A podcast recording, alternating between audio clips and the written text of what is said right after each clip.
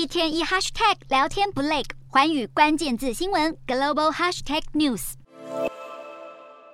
联准会在三十号发表的和皮书报告显示，通膨有所缓解，呼应了升息放缓的讯号。不过，报告也表明，在通膨利率的压力下，美国十月中以来的经济只有略微成长。很多企业投资人因此对经济前景感到更加悲观。升息放缓的讯号一出，多数货币对美元走升，日元汇率一度升过一百三十八日元兑一美元，创下三个月新高。欧元、英镑跟澳币也同样升值。不过，澳币跟中国经济紧密相连，会走升主要是受到中方放宽防疫风控的提振。南韩在今年屡屡跟进升息，接下来将恢复到一般货币政策的紧缩步调，希望把终点利率维持在百分之三点五左右。还有泰国央行在三十号宣布连续第三次升息一码，还研判通膨已经度过了顶峰，经济复苏将步入正轨，预期接下来也要放慢升息步调。